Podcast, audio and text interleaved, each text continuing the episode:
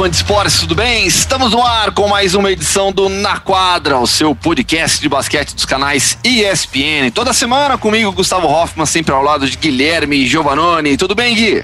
Tudo bem, Gu, tudo ótimo. Mais uma semana cheia de notícias com campeão de NFL que vai, nós vamos falar muito aqui o porquê desses, dessas comparações com a NBA e também tem time que está decepcionando, tem time fazendo troca, enfim, tem bastante coisa para a gente conversar hoje. Tem muito assunto. E Gui, tá demais o fã de esportes que acompanha um na quadra, a audiência não para de crescer. Muito, muito obrigado a todos. E agora, é, já desde a semana passada, estamos em todos os aplicativos possíveis. Eles falam, na verdade, agregadores de podcast. Até hoje eu não aprendi ainda se fala aplicativo, agregador, tocador, enfim.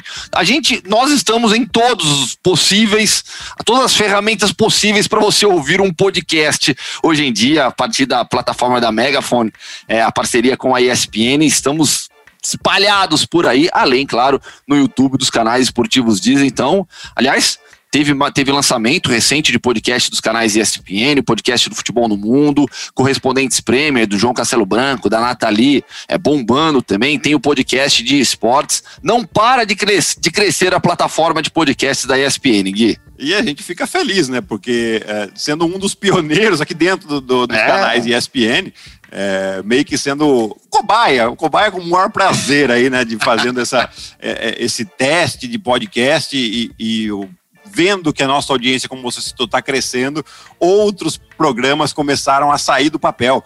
Então a gente fica bem feliz e agora vamos colocar assim, reprodutor de podcast. Então você vai lá e aperta o play onde você estiver aí e pronto. Acho que facilita. Né? Reprodutor. Né? Reprodutor é estranho, hein? Ficou estranho, viu?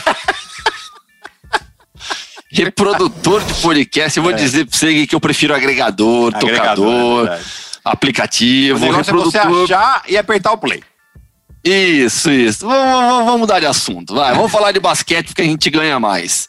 Aliás, não só basquete, porque neste último domingo tivemos o Super Bowl, Tampa Bay Buccaneers campeão, batendo o Kansas City Chiefs na decisão de maneira é, absurda. Todo mundo imaginava um jogo mais equilibrado. O ataque do Kansas City Chiefs é, é absurdo com Patrick Mahomes, com Tyreek Hill, mas não funcionou. A defesa dos Bucks foi bem demais. E claro, no ataque, Tom Brady liderou a equipe sétimo Super Bowl para o Tom Brady, maior jogador de futebol americano de todos os tempos. Contou também com seu velho parceiro Gronkowski, bem demais como Tyrande, marcando o primeiro touchdown do jogo, mas a grande estrela, sem dúvida alguma, é o Tom Brady. E aí o que aconteceu, Gui?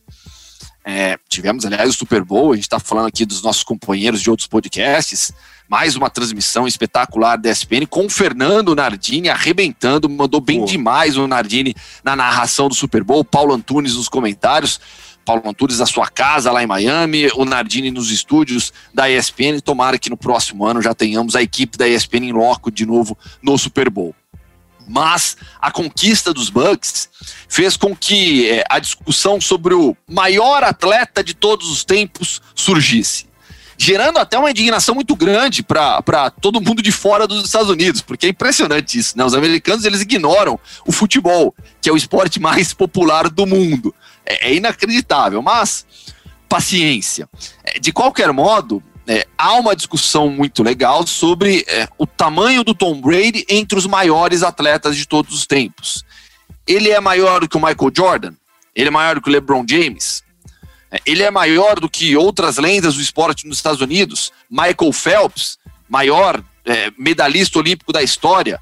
Carl Lewis, uma lenda do atletismo norte-americano e mundial. Por que não? Nove medalhas de ouro e uma de prata, se minha memória é, não, não me trair agora. Mas, é, como a gente começa esse papo, Gui? Qual é o tamanho do Tom Brady já colocando basquete, colocando Michael Jordan, LeBron James nessa história? Primeiro de tudo, eu quero falar que o Tom Brady é um mentiroso. Olha só. Como hein? assim? É um mentiroso. Porque no ano passado, quando teve uh, o Super Bowl e ele estava lá de terno, né, ele deu uma declaração: no ano que vem, no próximo Super Bowl, eu não estarei de terno. E ele mentiu porque ele jogou de terno, né? Putz, que partidaça que ele fez. É lógico que é uma brincadeirinha isso aqui. É, realmente é, é, é um. Talvez dentro do futebol americano, eu acho que difícil ter essa discussão, né? Porque o cara ele tem mais Super Bowls, mais títulos que qualquer outra franquia, não qualquer outro jogador. Né? Nenhuma franquia tem tantos títulos como Tom Brady. Né? Ele, ele, ele colocou o, o New England Patriots no que o New England Patriots é hoje e daí resgatou o Buccaneers agora, que era um time que ninguém ligava muito. É, eu tive até a oportunidade de, de conhecer o estádio de onde foi o Super Bowl alguns anos atrás, que eu fui ver um jogo lá, né? E você vê assim, pô, torcida, ah, tá beleza, estamos aqui para passar o domingão, não sei muito preocupar. Você foi passear lá no Busch Gardens e aí deu um pulinho no, no, no jogo, né? Exatamente, exatamente. e aí o, o, o cara colocou de novo no mapa. É, agora, discussão entre maior de todos os esportes é muito difícil da gente fazer, da gente colocar e de, de, comparar também, né? Porque assim, é claro que ele, ele, vai fazer um feito que provavelmente jamais vai ser superado. Talvez o Mahomes, por, por ter começado muito cedo, tenha essa possibilidade. Mas é, a gente tem que ver que o, o quarterback, principalmente, ele, ele tem algumas proteções, vamos dizer assim, né? Então, o que explica um pouquinho do Tom Brady ainda estar tá jogando nesse nível, né? Claro que toma muito menos pancada o quarterback, é, tem toda uma linha de ataque defendendo o jogador ali, né? E, e, ele só joga o ataque, não joga a defesa, né? Então, se a gente começa, uhum. por exemplo, a comparar ele com o LeBron James, o LeBron James está com 36 anos, está ainda no auge, né? Na noite passada, mais um triplo-duplo para o LeBron, jogando de maneira espetacular. Né? Já, já começa a virar o principal candidato a ser MVP dessa temporada, né? E, e realmente jogando muito bem. Só que o LeBron é, é pancada na defesa, é pancada no ataque, né? Por enquanto ele está bem fisicamente. Será que ele vai chegar aos 43 anos assim? Eu até acredito que ele possa jogar até os 43 anos, mas não sei se ele vai estar no mesmo nível exatamente por causa disso, porque é uma exigência muito diferente, né? E, e aí também, aí, aí a gente vai para o Michael Jordan, né? Vamos puxar, vamos manter por enquanto no basquete, sem, sem falar de Pelé, sem falar de Phelps, né? Aqui, no final das contas, é um podcast Federer. Nem citei, é, nem citei, nem citei outros ainda, é, Roger Federer, por exemplo, para ficar no tênis. Exatamente, exatamente. Né? Então, uh, o Michael Jordan, também fez um feito assim muito difícil, que se, provavelmente se ele jogasse oito anos, ele teria oito títulos consecutivos, né? Não teria aquela parada de dois anos que ele resolveu ir para o beisebol, né? É, mas também era um outro basquete, era um basquete onde tinha muito mais contato. Então o nível de dificuldade aumenta bastante, né? Então, assim, é difícil a gente fazer essa comparação. Eu acho que o Tom Brady, lógico, ele está entre os maiores da história, mas eu tenho minhas dúvidas se ele é o maior de todos os esportes? É, Para mim, não. Para mim, definitivamente não, não é. É impossível ser é, praticando uma modalidade esportiva que não é praticada no mundo inteiro. Né, o futebol americano é o esporte mais popular dos Estados Unidos. O americano é completamente apaixonado por futebol americano, é uma religião para ele, principalmente o college football. Né, a relação que, que, o, que o americano tem com o futebol é, universitário, o futebol americano universitário, é uma relação de paixão que passa de geração para geração. É algo muito forte essa ligação que existe, principalmente ali na região central dos Estados Unidos, no sul também, onde o futebol americano é muito, muito, muito forte, muito tradicional. Mas é, não dá, não dá para você ser maior praticando essa modalidade que é restrita em altíssimo nível aos Estados Unidos. Se joga em outros lugares, Canadá, é, em alguns países da Europa, o Brasil vai, vai aos poucos é, é fortalecendo também a sua liga de futebol americano, mas nem se compara, não tem, não chega perto. Então, para mim não, ele é sim o maior atleta é, da história do futebol americano, mas quando a gente parte para outras modalidades com bem mais praticantes, bem mais jogadores, eu acho que a discussão fica em outro nível. Né? Já, já falamos até aqui sobre Michael Jordan, sobre LeBron James, Pelé no futebol, e o futebol é, é, o esporte mais popular do planeta, não tem como. É, e aí as gerações mais novas vão falar de Lionel Messi, vão falar de Cristiano Ronaldo. É assim, e é, e é natural que esses, que esses, debates surjam. Maradona para toda a Argentina. Né, o, o próprio, a própria questão envolvendo Michael Jordan, né, a gente não discutia isso sobre Michael Jordan há alguns anos.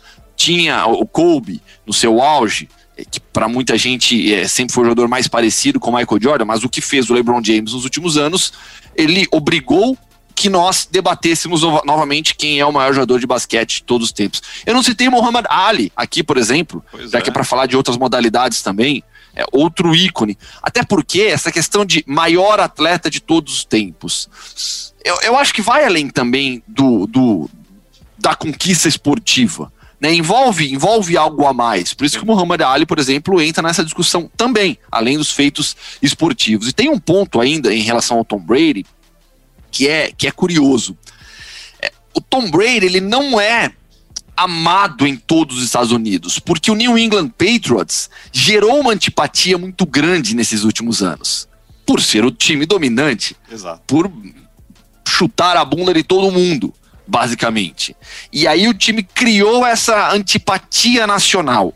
É, então o Tom Brady ele não é um ídolo em todos os estados do, do, dos Estados Unidos, um cara amado por todo mundo. Claro que ele é uma referência, claro que milhões e milhões de pessoas gostam dele, mas ele não tem essa idolatria nacional. Não necessariamente por culpa da personalidade dele, e sim por conta do talento dele que fez com que o New England, Patriots se tornasse esse time odiado, né? Isso é comum até no esporte, né? É comum, nem me fala. Eu lembro quando eu jogava na Itália, a gente ia jogar o campeonato italiano e tinha o Monte dei Paschi Siena, time de Siena, que era o time mais forte e que já estava ganhando há três, quatro anos seguidos.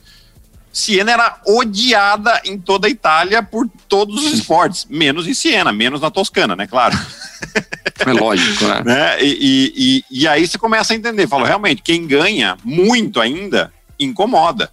Né? É, hoje no basquete, para a gente trazer para o basquete nacional, o Flamengo acaba sendo odiado. Quando a gente ganhou três títulos consecutivos com Brasília, a gente era odiado. E é normal que seja assim. Né? Todo mundo quer tirar, quer puxar o tapete de quem está lá em cima uhum. para conquistar o seu lugar ao sol. E, e, e, só que o Tom Brady fez por muito tempo. Né? Ele está desde 2002 no topo. Né? Quando ele entrou na, na, na, liga, 2003, sei lá, quando ele começou a realmente a ganhar. Uh, então, os últimos 15 anos aí, é o cara que que todo mundo quer, quer, quer passar, quer bater, enfim, o torcedor fica bronqueado, né? Você pegar esse ano aqui, o, torcedor do Green Bay Packers não pode ver o cara na frente, né? Nossa. Enfim, é, é, normal isso, mas é, isso não quer dizer que haja falta de respeito. Eles têm um tremendo respeito pelo Tom Brady, só não amam o cara. Sim, é isso, é isso. Eu acho que a palavra é respeito mesmo, né? Não necessariamente é idolatria em todo o país, mas respeito é evidente, né?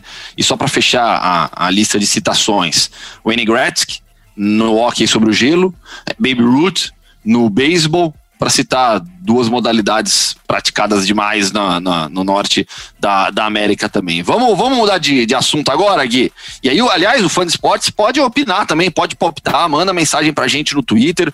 É, para quem estiver acompanhando o programa no YouTube, coloque seus comentários aqui também sobre o feito de Tom Brady, onde ele entra na galeria dos, dos imortais do esporte, dos gigantes do esporte. Vamos falar sobre o Dallas Mavericks. Será que o Luca Doncic um dia vai entrar nesse grupo aí? Olha, eu acho que eu acho que pode, viu? Eu acho que pode. A gente já fala sobre é o maior europeu de todos os tempos, do maior estrangeiro de todos os tempos no basquete, né, na NBA. O Luca Doncic é forte candidato. Só que o Dallas Mavericks, Gui, não vem fazendo uma temporada como todo mundo imaginava. Na Conferência Oeste, o time é melhor apenas do que Oklahoma City Thunder e Minnesota Timberwolves até a manhã desta terça-feira, quando gravamos o podcast, é, o Dallas Mavericks tem 11 vitórias e 14 derrotas. É, vamos falar um pouquinho sobre a sequência de jogos da equipe, até porque os canais ESPN vão transmitir boa parte dessa sequência de jogos. O time começou uma série agora como mandante, Gui. Perdeu no último sábado pro, aliás, na última quinta ganhou, perdeu para o Golden State Warriors 147 a 116. Depois do sábado, conquistou uma vitória espetacular e você esteve na transmissão dos canais ESPN 134 a 132 sobre os Warriors, 57 pontos do Stephen Curry, 42 pontos do Luka Doncic. E aí agora na sequência, per, é, ganhou do Minnesota Timberwolves na segunda-feira e joga na quarta contra o Atlanta Hawks, na sexta contra, contra o New Orleans Pelicans, no domingo contra o Portland Trail Blazers, todos esses jogos em casa e fecha essa sequência como mandante na quarta-feira contra o Detroit Pistons. Não é a sequência mais difícil do mundo. É, há, há, times fortíssimos como o Portland Trail Blazers, mas não é uma sequência impossível. É, o, o, o, o Porzingis voltou no meio de janeiro. né? Desde então tem sempre feito tá com uma média é, boa, sempre. A, a, a, mínima pontuação dele foi de 11 pontos só, um jogo ruim dele. Só que o time não melhorou é, estatisticamente, né? Continua perdendo mais do que ganhando mesmo com o retorno do Porzingis. Será que agora consegue encaixar uma boa sequência depois dessas duas vitórias e com os jogos que estão por vir? Bom, acho que a gente tem que é, pegar alguns números para apoiar os nossos comentários aqui, né? Vamos pegar primeiro aqui em relação ao ano passado. Né? Ano passado o time do Dallas teve a melhor eficiência ofensiva da história da NBA, não só da liga, né? É, e esse ano já caiu muito, já é o 15 com 110,9 pontos, 100, é, pontos por 100 posse. Né? No ano passado eles tiveram 117, 118, alguma coisa desse tipo. Então, ofensivamente já caiu, eles são o último em aproveitamento dos três pontos, com apenas 33,8%. Né? É, e mas o que me preocupa não é nem o ataque, porque no ataque, no final das contas, eu acredito que em algum momento eles vão se encaixar, porque eles sofreram, acabaram sofrendo muito por, por uh, desfalques, por causa de, de protocolo de saúde. Seis, sete jogadores ficaram fora por cinco jogos, seis jogos, enfim. isso penalizou muito, além de é, puxar muito a corda em relação ao Don't, ou seja, desgastou muito alguns jogadores. Agora eles estão completos novamente. Então agora que eles vão começar a se entrosar melhor. Porém, defensivamente a equipe vai muito mal. Né? É, tem pouca pegada, não, não vê muita pressão na bola. Eles trouxeram o Josh Richardson no lugar do Seth Curry para tentar melhorar um pouco isso.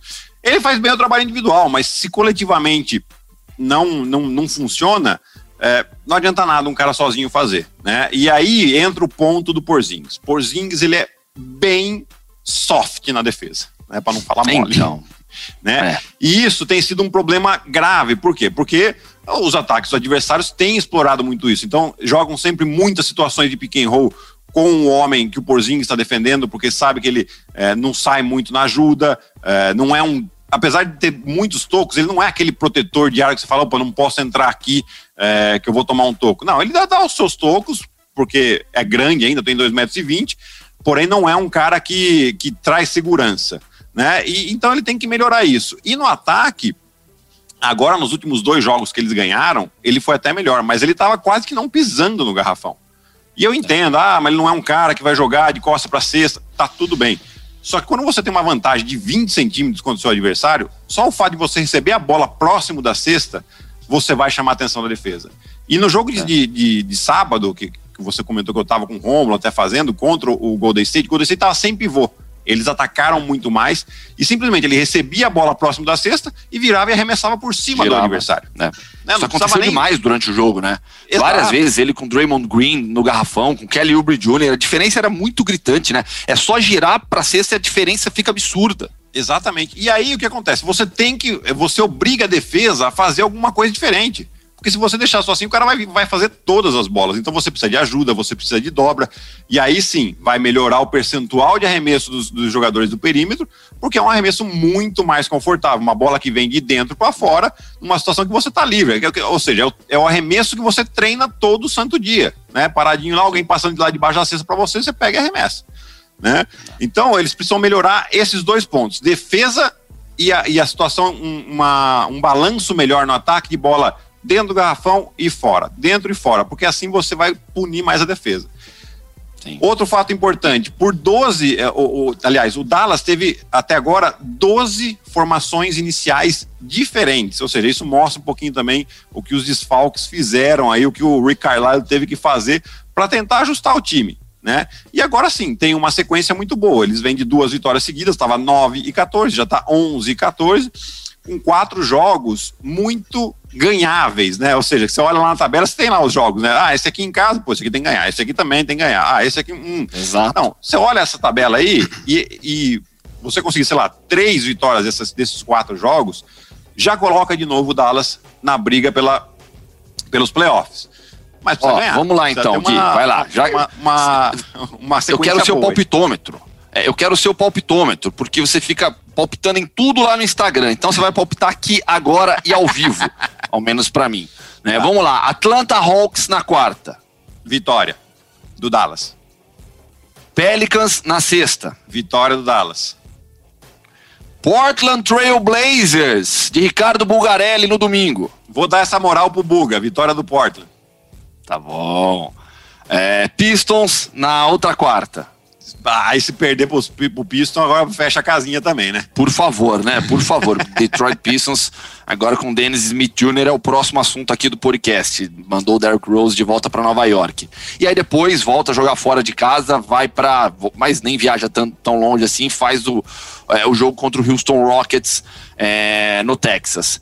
Mas, Bong, eu, eu, eu, eu te interrompi para pegar o seu palpitômetro, desculpa. Não, mas é, era isso mesmo, é, é, é, aproveitar as sequências, né? Eu acho que a temporada de NBA, elas são feitas por sequências, né? E, e, se você tem, por exemplo, uma sequência como essa o Dallas tem de jogos em casa, apesar que hoje, nessa temporada, não conta tanto assim, né? Porque não tem público, né?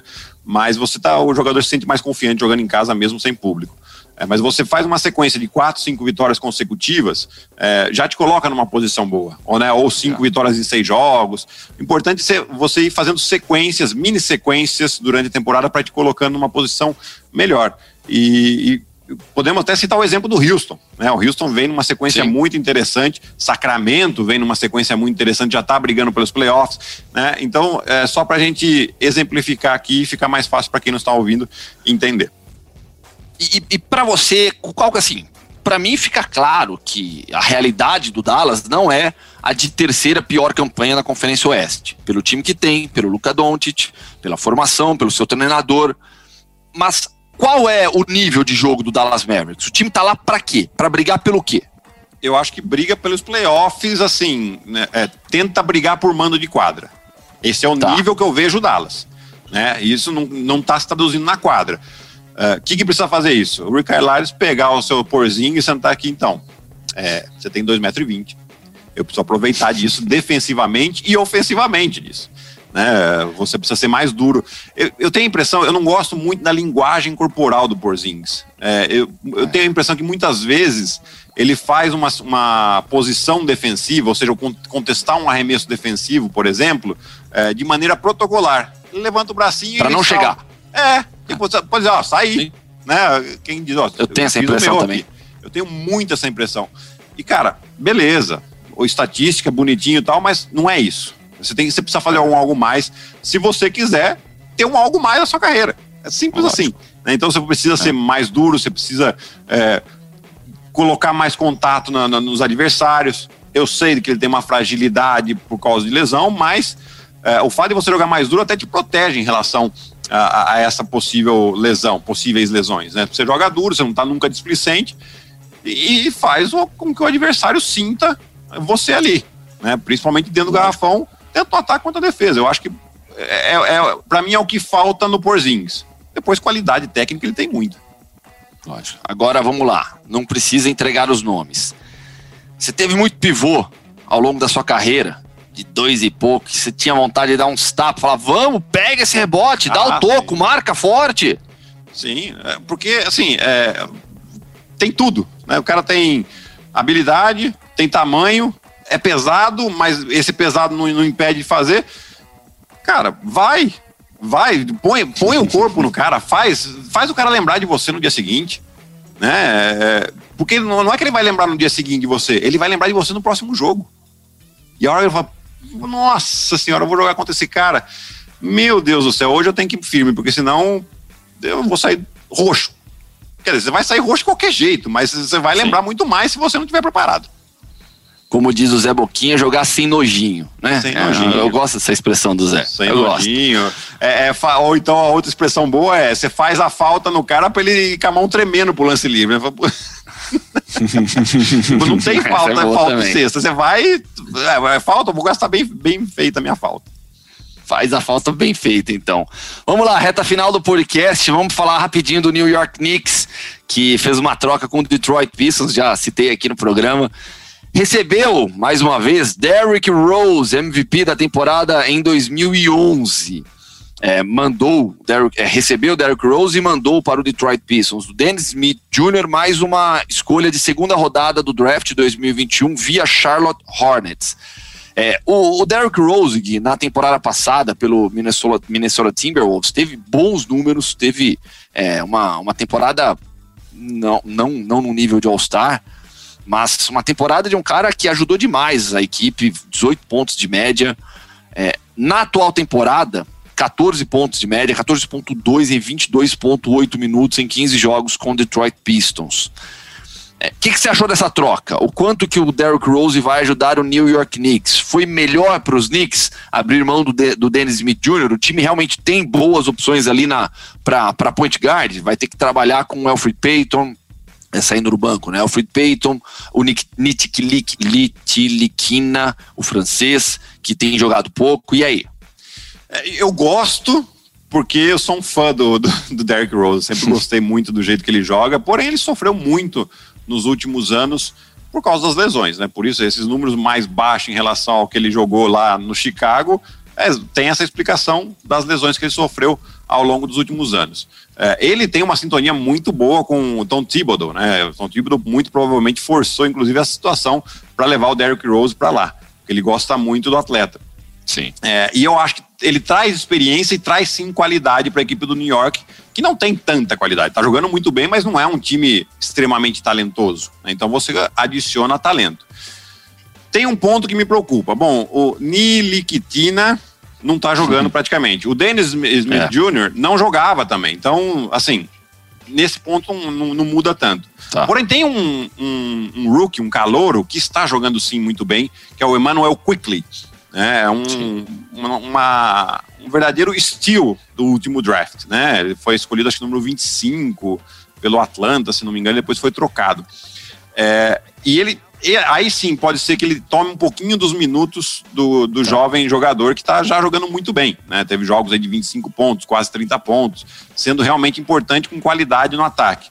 É, mas assim, não vejo por que não jogar os dois juntos, eventualmente. Né? Então, Fica só essa preocupação, mas eu gostei muito. O Knicks vem jogando muito bem, tá com uma outra cara, muito diferente dos últimos, das últimas três, quatro temporadas do que a gente vem acompanhando no New York Knicks aí. Um time que defende muito forte, linha de passe, fa faz o que eu acabei de falar, né? Faz o adversário sentir realmente que estão ali.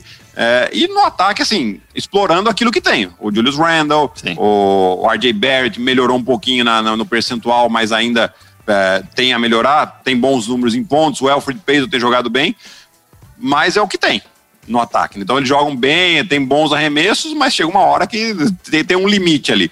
E com o Derrick Rose você vai aumentar um pouco esse limite com essa preocupação de tirar minutos do, do calor. É, e definitivamente é uma troca que tem a ver é, com a relação jogador-técnico. Né? Você já citou o Tom Thibodeau, que comandou ele no Chicago Bulls no auge da carreira, comandou no Minnesota Timberwolves e agora vai, vai ser o seu técnico também à frente dos Knicks. Essa relação aumenta demais a confiança do jogador, né? Ah, sim. E deixa ele mais tranquilo. Ele vai ter, ele tem provavelmente uma relação muito clara e aberta com o técnico, né? De falar dos jogos que ele pode ficar fora ou não, né? Porque é uma, é uma preocupação que você tem com o Derrick Rose. Você não pode fazer todos os back-to-backs ele jogar. Porque não. você tem um risco de lesão muito grande ali, e aí você, tá, você tira, você trouxe um jogador para te, te ajudar e ele não vai estar em quadra, aí fica difícil. Né? Então eu acho que isso ajuda bastante, sim, essa, essa questão do Knicks. Vamos, para a gente fechar agora já o podcast, agora sim, reta final. É, vamos, vamos colocar uma notícia que é legal demais, porque envolve um cara que é seu amigo, eu sempre fui fã dele. É, começou lá em Campinas, lá no Regatas, gente boa demais, a gente tem até amigos em comum é, no basquete lá de Campinas. Vitor Benite, campeão intercontinental com o Burgos, que bateu o Quinça na, na, na, na decisão, com grande atuação do Benite.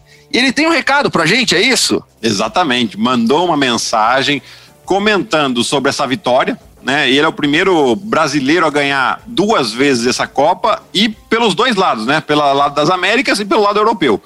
Né? E, e também foi o MVP. Então ele comentou um pouquinho sobre a vitória e sobre o confronto que ele tem na próxima quinta-feira na Copa do Rei. Fala pessoal do Na Quadra, da ESPN. Prazer estar falando com vocês. É, como vocês podem ver, eu já estou de volta para o frio da Europa, né? Já voltamos para Burgos, não teve muito tempo para comemorar. É, foi, na verdade, um título, né? Ganhar pela segunda vez a Intercontinental para mim foi, foi muito especial. Poder fazer isso é, tanto do lado das Américas como do lado europeu, acho que é uma conquista é, maravilhosa que eu vou ter para sempre na minha carreira. E, e, muito feliz, mas sem muito tempo, como eu falei, para comemorar, porque na quinta-feira a gente já, já entra na Copa do Rei, é, com o velho conhecido, com contra o Huertas, né? Vai ser um, um jogo aí de duas equipes que vem demonstrando esse ano é, uma regularidade muito, muito forte né, na CB, se mantendo sempre ali nas posições de cima. E, e eu acho que nosso time agora, o mais importante vai ser como a gente vai reagir, né, tirar um pouco é, esse título, né, que foi agora faz dois dias, e já focar nesse próximo jogo, que é, que é contra uma equipe que é muito equilibrada, que tem, lógico, né, duas armas ali, tanto o Eitas na, na armação como o pivô, né, esse jogo de dupla que eles têm, que, que complica muito. E vamos ver. É um duelo meio brasileiro aí nessa, nessa quarta de final da, da Copa do Rei. E, e espero que a gente saia com a vitória. Tá bom?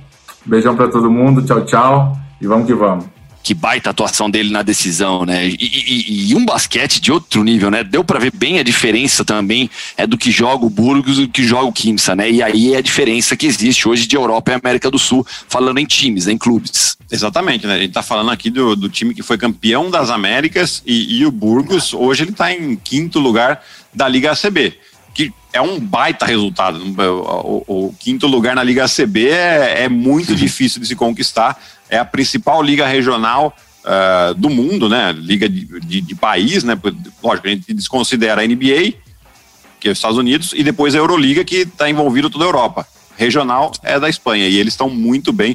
O Vitor, cada dia mais maduro e cada dia jogando melhor. É. Bom, Gui, é, tem agora esse confronto do, do, do, do Benite com, com o Ertas, que ele citou também.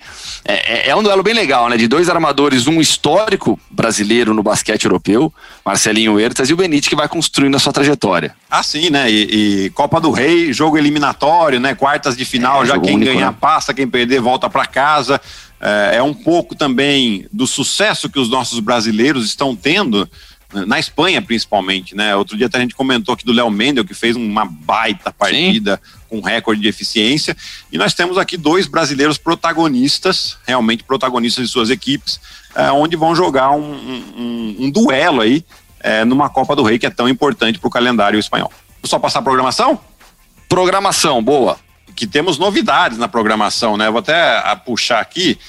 Porque essa semana, com o fato de, da NFL ter acabado, então voltam as transmissões de NBA é, aos domingos. E também tem uma outra novidade. Então vamos lá, eu vou passando aqui, nós estamos gravando na terça-feira, então vou passar primeiro o calendário da terça, tá? No dia 9 de fevereiro, que temos aí NBB entre Minas e Flamengo a partir das 8 da noite.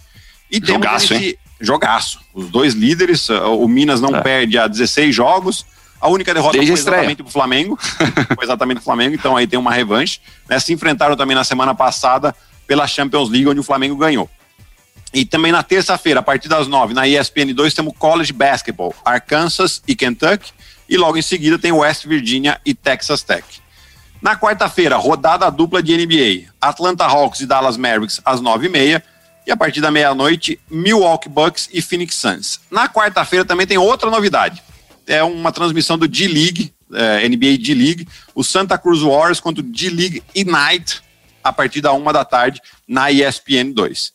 Na sexta-feira Memphis Grizzlies e Los Angeles Lakers a partir da meia-noite. E no sábado, sim, Brooklyn Nets e Golden State Warriors a partir das 10h30. E no domingo, com o fim do NFL, como eu falei, temos uma rodada dupla.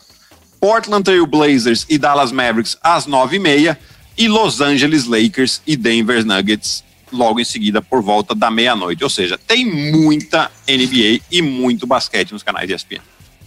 Semana cheia de basquete nos canais ESPN e Fox Sports.